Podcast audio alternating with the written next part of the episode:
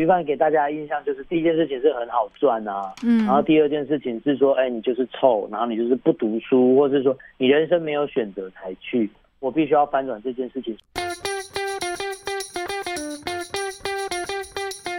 广场的好朋友，大家好，我是嘉玲，欢迎来到大妈广场。好的，手机旁的好朋友，今天要在节目当中呢，我们来看看鱼市场的工作跟这个生活。那么，呃，这个宝瓶文化出版公司出版了一本书，这本书的书名是《鮪鱼贩指南》。那么这本书的作者呢，就是林凯伦。那么他就是呃，这个从事啊这个呃鱼贩的工作，只不过呢，他现在啊这个贩售的对象呢是餐厅。那为什么从这鱼摊变成啊贩售的对象是餐厅？我们待会再问他。我们先请啊这个凯伦跟大家打招呼。凯伦你好，呃，嘉玲姐姐好，听众朋友大家好。是啊，这个凯伦真的是很有故事哦！因为每个人碰到他都会问他说：“你书读的那么高，干嘛回来卖鱼啊？” 是吧？对，没错。对对对对对。你是交大哪个系所呀？呃，社会与文化研究所。你当时为什么会选这个系所啊？因为我大学本科读社会系啊，但是就觉得。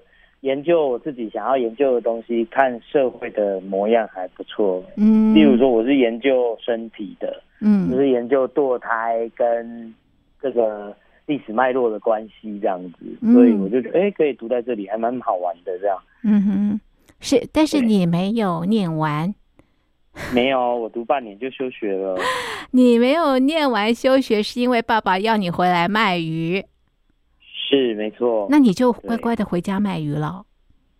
嗯，确实啊，因为其实、哦、嗯，快那时候大概二十六吧，然后家里就一直给你、嗯、给一个压力，就是哎，你回来接班啊，父爸爸老啦，嗯，也不能做什么事啊，好像人手都不够这样子，嗯，对，所以我就决定回去卖鱼了，对啊，嗯、哼哼哼。对啊，是，所以你们家已经传到你是第三代卖鱼。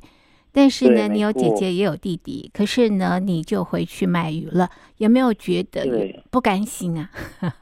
呃，我倒是不会觉得是在这个方面不、嗯、不那个不甘心，是而是呃，我明明就还有选择自己要做的事情，但是我必须要因为家庭的因素中断。嗯哼，我觉得很不甘心。我宁愿我宁我如果人生再来重来一次，我可能就会。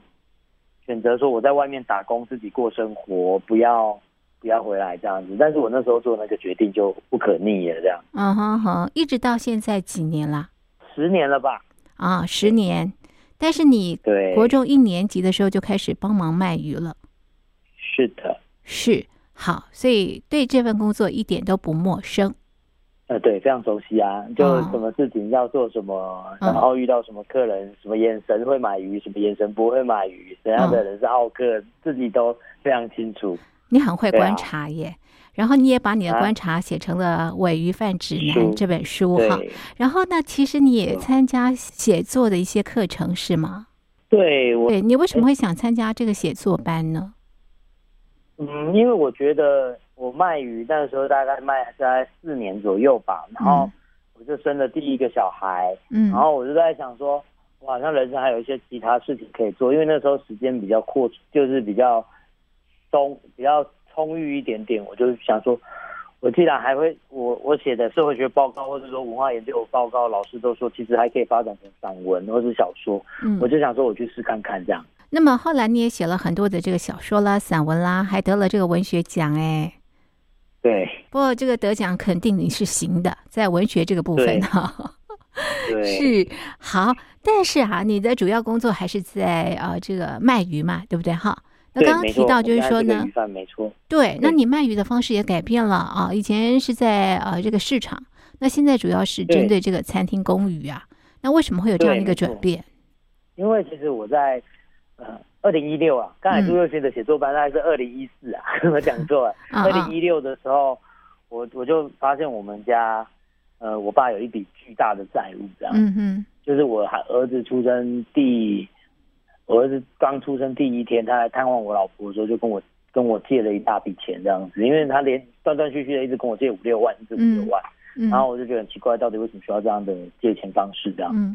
然后就隔天我就去菜市场工作，菜市场工作的时候，我发现他去接一通电话，必须要躲到后面接，嗯嗯，偷偷摸摸的，然后嗯。对，然后他回来，他去上厕所，我就把他电话拿来，嗯，我就看那通电话是谁打的，嗯，他是用赖打的嘛，所以我就把那个人的资讯传给我，嗯，自己，然后我我我本来是先打过去，他就跟我说你是谁，他就快速的挂掉，嗯，然后我把赖传给我自己之后，我就再打过去。然后我就跟他讲说，我资金上有困难，嗯、他那边是做什么的，然后利率几分这样子，嗯，我就知道我爸有在借地下钱庄，嗯，所以我我记得我那时候我那时候开欧洲车啦，我第一第一件事情就是把我的欧洲车卖掉，嗯，然后把老婆的月子中心退掉，嗯，然后回到娘家坐月子，然后我去找我爸的呃书柜啊、衣柜啊。发现他的一些债务，那那个债务大概就一两一千万左右。哇，嗯，对，啊，我爸是因为一直赌六合彩，啊，他之前就欠了大概，啊，他败掉我们家大概一亿啦。哇，一亿呀！我刚好是一千万，我刚才是后面那个一千万尾数这样。哇，而且就。我就觉得这样不行，嗯、他太像小朋友了，他一直要人家去背一些东西，像是我回来卖鱼也是在帮他做事情这样子，嗯、所以我就离开家里了。我离开家里，我就想说，呃，因为当一个市场鱼贩啊，大家看到市场鱼贩至少起始资金要六七十万吧，嗯嗯，但是我身上是一毛钱都没有。我记得那时候我印象最深刻的是，呃，我儿子出生在一月三号，我一月十二一一月十二是我的生日，然后我那天。最大的愿望是我能喝到一杯红茶。嗯，对，因为我没有钱去买那些东西啊。嗯嗯嗯，我是几乎是零元出出去的这样。嗯嗯，所以我在娘家，然后小姨子就买了一杯红茶，我就非常感动。嗯哼。然后反正我后来就因为餐厅的原因，书中有写，就是有一个主厨介绍我去教餐厅，我就开始教餐厅，所以我就转向去当餐厅鱼贩这样。嗯哼哼哼，所以等于是这个自立门户嘛，对不对？对，没错，我必须要离开原生家庭。嗯、对，嗯哼哼，是好。那么在你没有离开之前哦，你给我们介绍一下，因为我想哦，你很了解整个的一个鱼市场的一个概况哈。那通常一个这个鱼贩呢、啊，他要多早起床呢？呃，大概凌晨两三点，这是台中的鱼贩哦。嗯，是。哦，如果是台南或是基隆，大概就是呃。呃，凌晨大概就是十二点、十一点，你就要起床。哇，更早。高雄好像也是一两点。嗯，每个地方都不太一样的。不太一样啊，澎湖大概四五点，呃，三四点起来。对，哦、那个鱼市的，然后宜兰大概就是你早上八九点起来就可以了。那个起床的状况是不一样的。嗯、是，那你在台中嘛？哈，我们就以台中为例。那台中的话呢，嗯、就是要大概在早上的一两点钟，对不对？就要起床了。那起床之后呢，就要到鱼市场。到鱼市场做什么呢？呃，第一件事情就是看当天的鱼啊，嗯、鱼的鱼况，就是鱼好、嗯、鱼好不好，鱼多不多嘛。然后我们要预定说，我们今天卖的鱼的固定大概要在多少价格区间之内选什么鱼。嗯，然后例如说假日会特别多嘛，然后平日就只有礼拜二会特别补多一点点，然后其他就是不断的计算说今天到底要卖多少鱼这样子。卖鱼有点像卖面包，我们必须要很。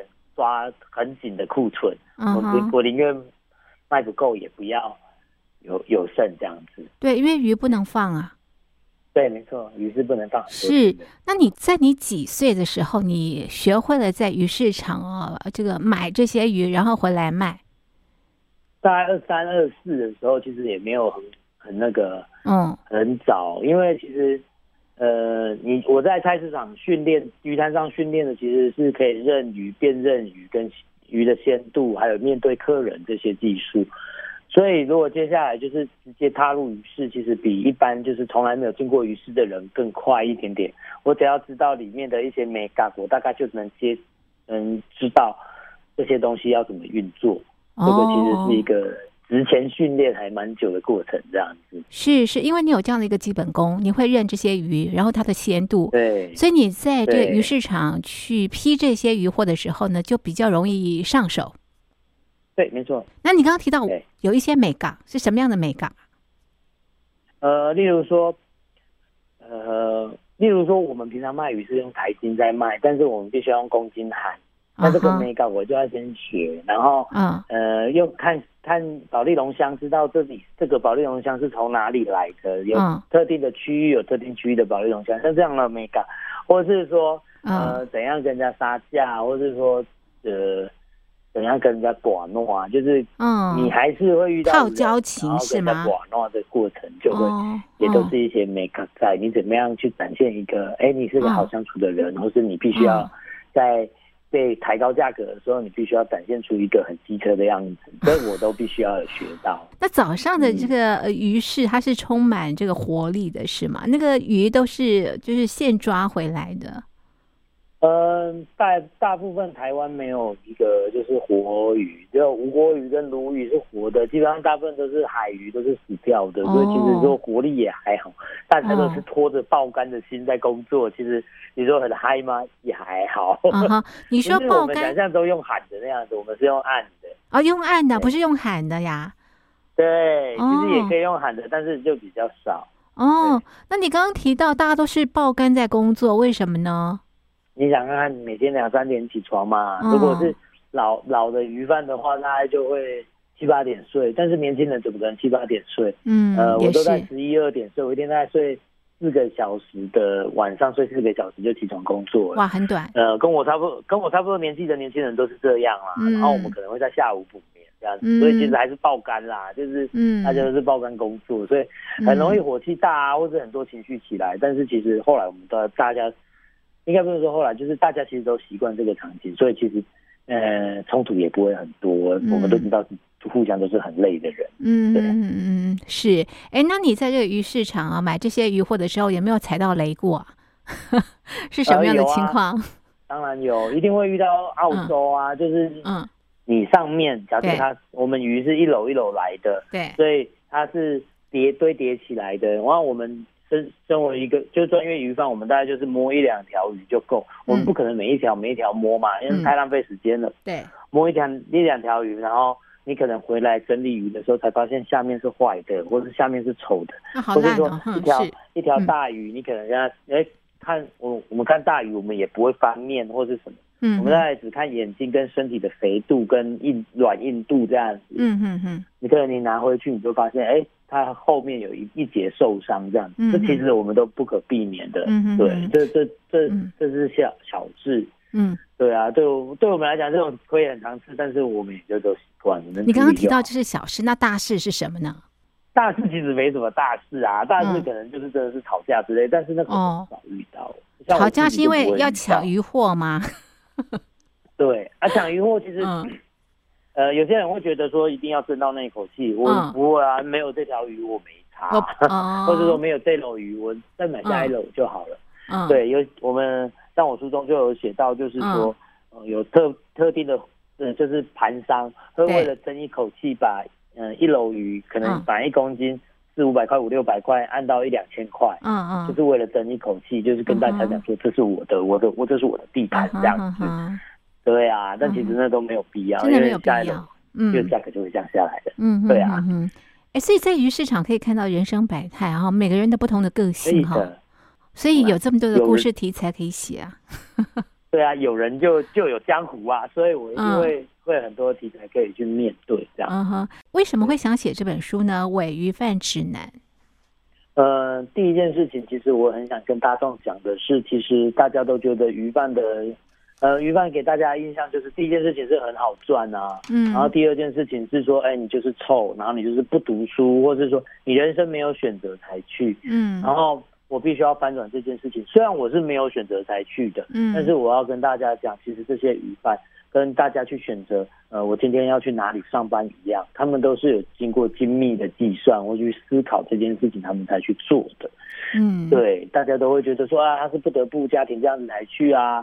或是说他没有读书才去，没有，这这这这个这个这在我这本书里面也看不到，我没有卖任何的苦情或是悲情啊，最悲情的就是我自己这样子。哎，的确啦，我觉得这个鱼贩不容易哎。你看啊，早上要去批这个鱼货，我们刚提到你怎么买鱼啊，你怎么喊价都是功夫的，对不对哈？你没有这样的专业，你怎么买啊？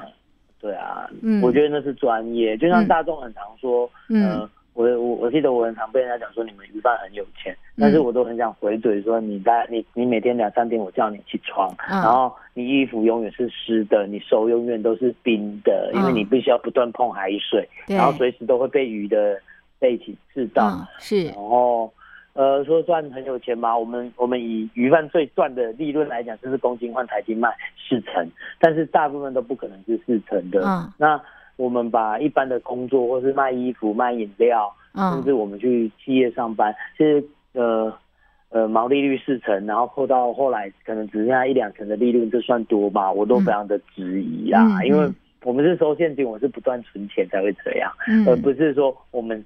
去做鱼贩，我们可能就可以立立立刻买透天做，那是不可能的。嗯哼，对啊，嗯，是要扭转大家这样的一个认知。不过，为什么大家会有这样的认知，错觉得鱼贩很容易赚钱？对，呃，我觉得那都是对市场的民众有市场的职业人员有一种嗯刻板印象。嗯嗯，嗯第一件事情是会觉得我们是卖大家不做的事情，然后我们是为了钱，为了。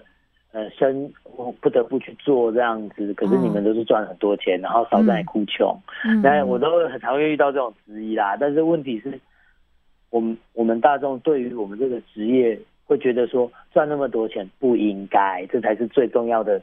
当一个一个逻辑上的谬误，这样子就会说，嗯、呃，你们赚那么多钱，你们的工作很简单，所以不应该。嗯、但是我们工作非常累，嗯、然后但没有人把我们当。当成专业，因为我们也没有执照啊，也没有一个真的像是专业的人出来说我是鱼贩，所以我骄傲这样。嗯哼哼，我觉得这个问题就会很严重，就是说我们怎么样看待我们除了工程师、医生，呃等等的职业之外的人，嗯、呃，像做工的人也是专业啊，为什么从来都没有把它当成是一门专业呢？嗯嗯、呃，水电也是专业啊，我们只有用到的时候才会觉得它是专业。嗯，我想要讲的是，其实我们连卖鱼卖肉。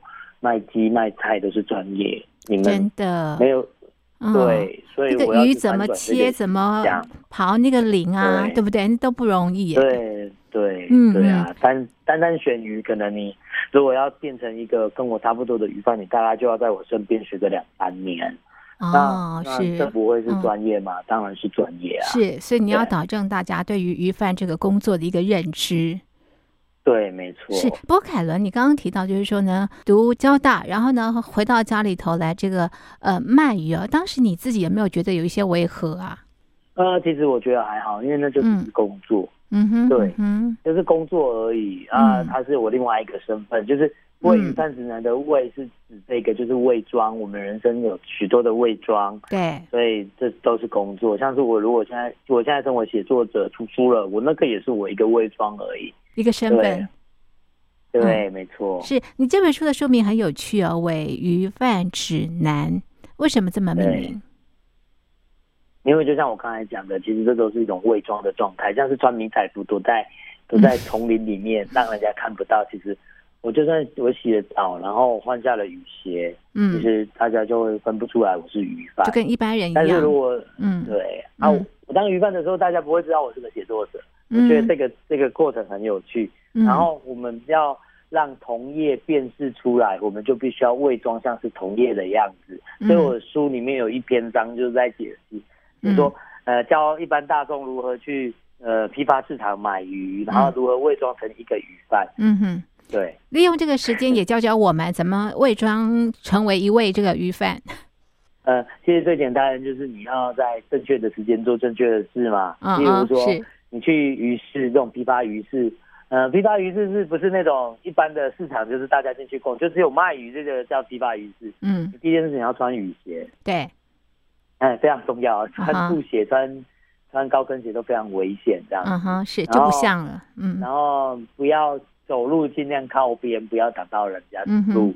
嗯哼。是，然后不要不懂装懂，例如说把恰，就是把这种鱼恰当当成昂干甲啊，嗯、或者是是呃，就是说呃，看到黄鱼就说是野生黄鱼，立立刻会，我你我我这么说好了，其实买东西最重要的是你不懂就问，而是不是不懂装懂，不懂装懂通常没有好处，会被打枪，只要被发现，嗯，对，会被打枪，然后对方会对你的信任度，或者是说对方会觉得你在质疑我的专业这样子，哦，不懂就问。是，然后不要呃硬生生的杀价。如果你进去进入批发市场的话，嗯，第一件事情是它利润其实都是固定的，那个都是公开标价，再加上一定的抽成数，嗯，嗯。呃，然后你拿到的价格这样子，可能可能可能一般民众会喊说，哎，为什么你我们跟批发商还有都差大概两三趴，那百分之二百分之三的差距呢？因为你是一般民众这样子，嗯，其实那个差个五六块，大家就不要在意了。然后，嗯、呃，不要硬生生的去杀价。我有看过人家一杀就是先从砍一半开始，那都是不对的。嗯、因为如果进去批发市场，那个利润大概只有一成而已，所以基本上他们只是卖个转手价。嗯、所以待人和和善其实最重要的，不懂就问，待人和善。嗯。不要害怕自己是个新手的模样，因为所有的老手都是从新手而来的，嗯、我也是啊。嗯，对，我就觉得这是很重要的。是，好，那你的这本书的指南指的就是生活的一个呃片段，对不对？好，所以其实在这本书里头也呈现很多鱼贩他们生活的一个点点滴滴啊。那利用这样的这个时间点啊，是不是也请你来跟我们谈谈你在市场的一些观察？鱼贩的生活其实。呃，简单来说，其实跟一般上班族没两样，只是我们上班时间特别早这样子。嗯，嗯对，然后我们必须要不断的搬货，所以呃，如果我们去菜市场做一个健康健康度的大调查，我大概鱼贩大概是排很后面很后面的。嗯，我们第一件事情我会遇到腰伤嘛，就是因为我们搬的货其实是。比大家想象中重的重很多，嗯、因为我们台面上的一条鱼、一条鱼、一条鱼，看起来好像我们只搬了一两条，没有那一条鱼可能背后就是十几公斤的一样的鱼这样子，嗯嗯，所以我们很容易腰伤，嗯，然后很容易爆肝，肝不好，嗯嗯嗯，然后呃，因为我们我们的工作时间是两点，呃，早上清晨两点到下午两点左右，嗯，我们。我们的早餐跟午午餐，我们都很多是站着吃，胃也不好。哇、哦，所以其实鱼贩的职业病蛮多的，这样子。很多的职业伤害。对，然后作息不正常，也容易有生育障碍，这样子，就一大堆职业伤害，就是夹走在一起。但是我们的生活其实就是好在哪里呢？嗯，好在我们下班？之后就非常的轻松，我们就不用管任何事，没有上司来催我们说我们要赶什么进度。哦，对，是啊，嗯，对。然后，因为鱼贩其实是一个非常讲究专业的东西，所以其实其实我们看客人买鱼，我们还可以知道个人的个性或是家境是怎样，这都非常简单。好厉害啊，好像会占卜哦。对。没错，没错，我们是，呃，基本上每个市场的摊贩其实都有一个占卜的能力，就是你在，甚至我们可以在你看摊位的第一眼，或者跟我对到眼的第一眼，我就知道你要买什么鱼，或者说你不买。那你怎么看？你怎么看？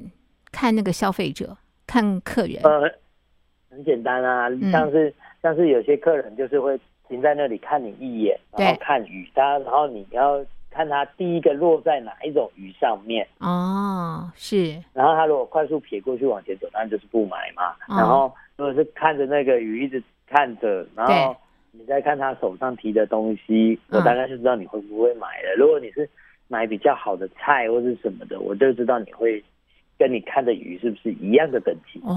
我们可以去推断你会不会买。嗯哼哼，对。然后或者是带老公带儿子。嗯，那个买的状况又有点不一样。那差别在哪里？呃，通常老公带带男性伴侣来，有时候就是你要看男性伴侣是不是那种很装懂的。嗯、有男性伴侣非常装懂，就是指着我台面上的鱼，然后叫另外一种渔民。嗯，然后他他会为了面子硬买嘛，然后当然就是硬推啊。哦，因为给另外一半看嘛，对，不对哈？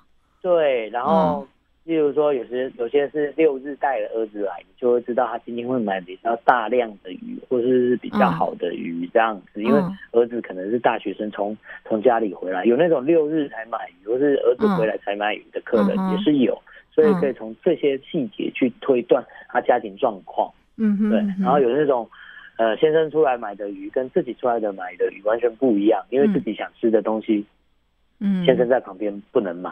嗯，哎，很多这种状况，对啊，嗯哼，哎，听起来鳗鱼还蛮好玩的，可以看不同的人，啊、然后每个人背后都不同的这个故事，哈。是是是，其实市场的生意遇到人的生意都是类似这样。嗯哼哼，是因为你念社会学的关系吗？所以特别会观察。呃，我觉得还好。念社会学其实最明确的是，我可以把这些东西提出来，嗯、让我觉得让让我去分析，或是让我用另外一个角度看。嗯、但是其实大家都有这个能力，只是没有人要，没有人很重视这个能力去发挥。嗯、呃，我们呃我在书中就其实有写啦，就是其实每个鱼贩，如果一个成功的鱼贩，最重要的是他跟人进建立信任关系的方式非常的快速跟有效率，或者说他也非常懂怎么看人，嗯，所以最重要还是人这一块。对，所以凯伦鱼的鲜度很重要，人的鲜度也非常重要也很重要。所以凯伦人的鲜度你应该很厉害，对不对？你怎么样跟人家建立很快的这个信任关系呢？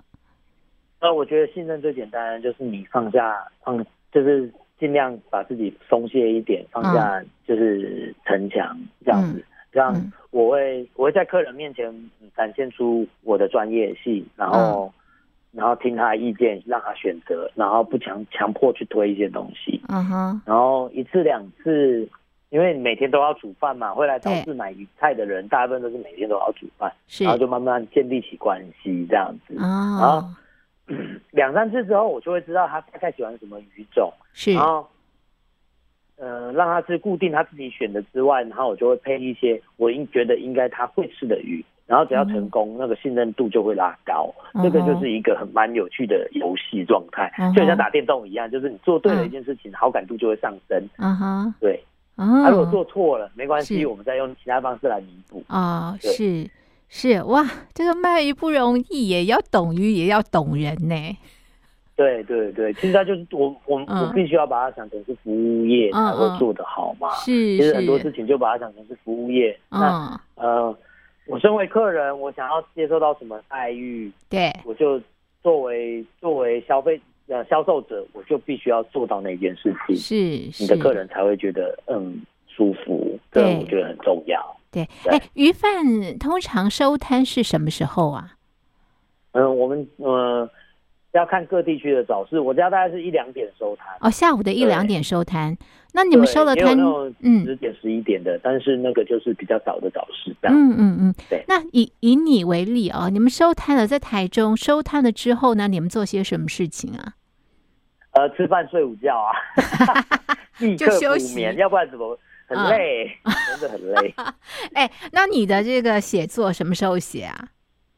呃呃，如果是在那个市场鱼鱼贩的时候，大概、嗯、就是睡午觉起来，嗯、然后吃完晚餐，六七、嗯、点开始写，写一个小时。但是我现在当餐厅鱼贩，我呃我又要变成一段故事了。我餐厅鱼贩从二零一六到二零一八年开始哦，嗯呃，我每天早上工作三点到下午六点，嗯嗯。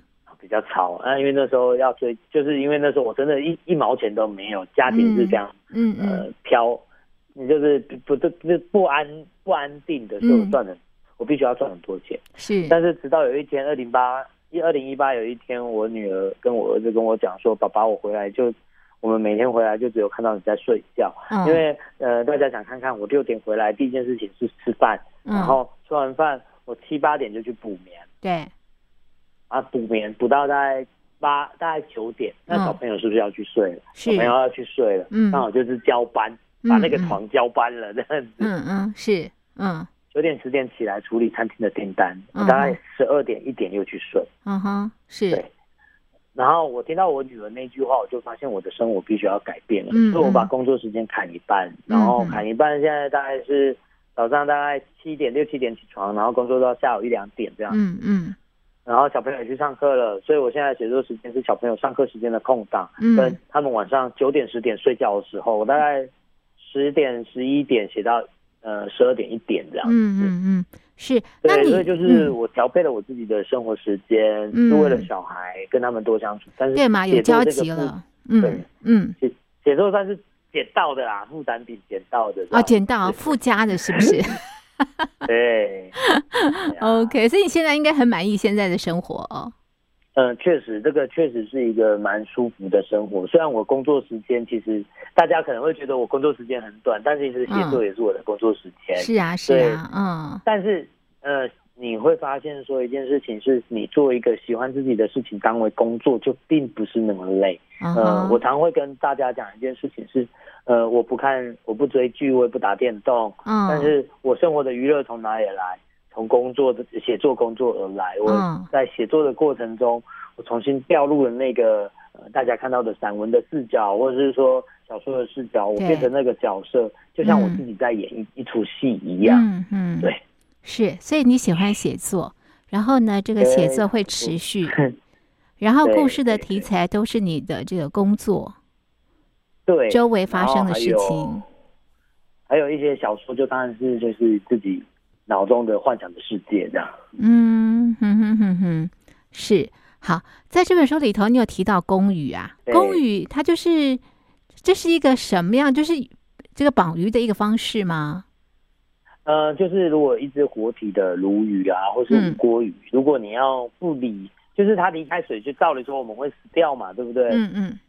对啊，然后这是一个中国传统的老智慧，这样子，就是你只要把鱼弓起来，就是像是把嗯，我们想象一个弓箭。那个绳子是弓绳嘛，嗯、鱼拉从头绑着，跟尾绑着，弓、嗯、成一个 U 字形。嗯嗯，它会延延缓鱼的，就是生理的消耗，让它活多活，大概就是在空气里面可以多活三四个小时。哦，是那这样的一个做法，就是因为一般的消费者喜欢买到活鱼，是吗？活鱼，对，因为一拆开它会跳。哦，是，啊、那你就会觉得哎很活哎，它是活的，但其实。公鱼会导致说鱼的肉的酸度，就是吃起来会有一点微酸哦，因为它其实是你硬盯住半死不活。嗯、然后我那篇那篇散文就是在写呃临终疗护的状态，就是一个是就是我阿公，然后对对。呃、嗯、呃失去意识，然后失去知觉，嗯、但是我们必须要让他呃供着这样子不能死去的状态，这样。嗯嗯嗯嗯，没错，做一个这个对照，对不对？哎，其实我在看你的书的时候啊，我觉得鱼贩也要很有胆识哎，因为因为你们要杀鱼啊，嗯、有时候从那个鱼头敲下去，我都觉得那个要有极大的勇气哎。是啊，然后其实，在那些状态啊，嗯，我不知道其他人有没有这个感觉，我只要敲活鱼，我通常心脏会痛，是啊，我会不舒服，我不知道是共感还是怎样，反正我就觉得非常的不舒服。那你怎么办呢？你怎么克服呢？你都不舒服了。对，可是你还是要做啊，这就是呃，客人想要比较好卖，嗯、你必须要为了自己的钱去做、嗯、做多做思考啊。所以生活当中有时候也不得不啦，对不对哈？对，没错。是，哎，那你卖鱼这条路回不去了哈？呃，不会啊，我现在很喜欢鳗鱼，所以我我就也不是不能说回不去，我会继续往前走吧。哦，所以现在喜欢鳗鱼了。之前是被逼的嘛，对不对？哈，应该是说鳗鱼这件事情我非常喜欢 哦，是是。然后我不喜欢的是我的选择的，就是选择人生的自由是被剥夺的。这件事情让人家非常无奈啊，应该嗯嗯对。可是有没有可能，就是因为你当时是爸爸叫你回去卖鱼，也因为这样子，你也才发现自己喜欢卖鱼啊？呃，也没有。其实跟人人与人之间的交往或是相处这件事情，只要是舒服的，我都会蛮喜欢的。哦，对，是是，好。所以在你的这个生活当中，没有所谓什么样身份比较好，什么样身份不好，什么样工作比较好，什么样工作不好，大家都是平等的，都是一份工作。对对对对对。嗯，好。那你现在自立门户了，那你会再回到你的原生家庭吗？啊，不会，我倒是跟原生家庭我是不能留，因为我，嗯，大家会觉得我这样讲很无情，但是其实你会，我我自己觉得那是，你只要一回头，你就会再陷入那个泥沼当中，嗯，你必我必须要在我现在现有的家庭跟原生家庭做一个呃。呃，区隔，或是说我必须选择，嗯、我当然选择说，我必须要顾好我的小孩跟太太跟整个家的完整性。如果我只要一回去，那个这边的家一起崩坏，嗯、那个会是一个最大的麻烦。嗯、然后我不回去，因为呃，我觉得有有些人到了六十岁还需要。必须长大，嗯，呃，我我是推着他长大，就算他长大，然后能活的年纪可能也比我们短，嗯、但是问题是你还是必须长大的，嗯、那个是一种爱的表现，嗯嗯，然后用一个恨的形式去包裹呈现，嗯，我觉得这非常重要。所以你希望我们都会觉得说家庭，嗯，家庭，大家都觉得说约。家庭这件事情，亲情是不能割舍的。嗯、但是有时候你必须，我们必须割舍，为了自己的生活，自己还是最重要的。嗯、虽然别人会觉得，呃，我我以前会被我爸指着说我很自私，但是其实最自私的人，通常是指着人家说自私的那个人。嗯，对，是，嗯，所以先把自己照顾好，对不对？哈，当然，当然。然后父亲其实也要从整件事情当中去呃学习跟成长。是的，是的，嗯、我觉得呃，身为家长，因为我自己也是已经是家长了，嗯、我觉得呃，作为一个家长，就是不要拖累子女。嗯，其实最简单就是当一个人，呃，最基本的要求就是当做好自己，对，这样就够了。是，凯伦，我觉得你很厉害，厉害的原因，你刚刚跟我讲说，于帆不容易生孩子，可是你生了两个，一男一女。对对，要调身体哎，那时候调身体。哦，是哈。一一中医一把脉就说：“哎、欸，少年，你五十五岁了哦。嗯”我、欸、说：“那个老啊。”哦，你说那个神主坏了哦，年纪没那么大，但是呢，你的这身体状况是五十五岁了哦，所以也是调过身体之后才有两个小朋友。对啊，后来那段时那段时间，我太太就每天叫我七点八点睡。啊哈哈哈。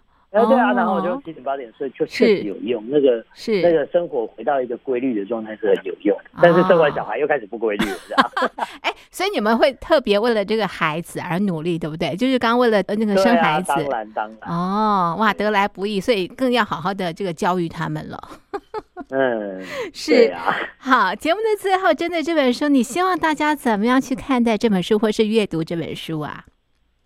我吗？我觉得第一件事情就是放、嗯、放松去看，因为我这边其实是算是快的。是，因为这本书我本来写好，我预估阅读的时间大概三到四个小时，你就可以把整本书读完了。嗯哼哼。呃，然后去享受我我看到的视角，我看到我写出来的东西很像是你亲临现场，嗯、所以呃，你去享受那个世界，那个世界你读完的时候，你就会发现。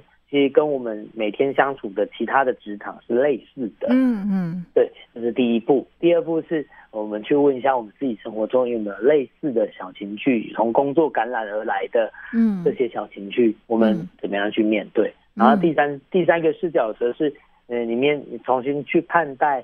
自己的原生家庭怎么样去理清这些脉络？我觉得这很重要。有些人会活在情绪勒索，永远走不出来。嗯，但是我要跟跟你说，我自己已经是背着的重重的情绪勒索，我走过来，然后把它摆脱了。嗯，最困难的就是那个说，呃，我不要再见你那一刻。但是其实说说完之后，你真的去做人，就会发现人生轻松了不少。嗯，对，这是我里面呃。在很文学的文字里面所包裹的一个简单的道理，这样子，嗯，嗯，是很有深度的一本书啊。那么里头罗列了好多人生必须面对的这个课题啊。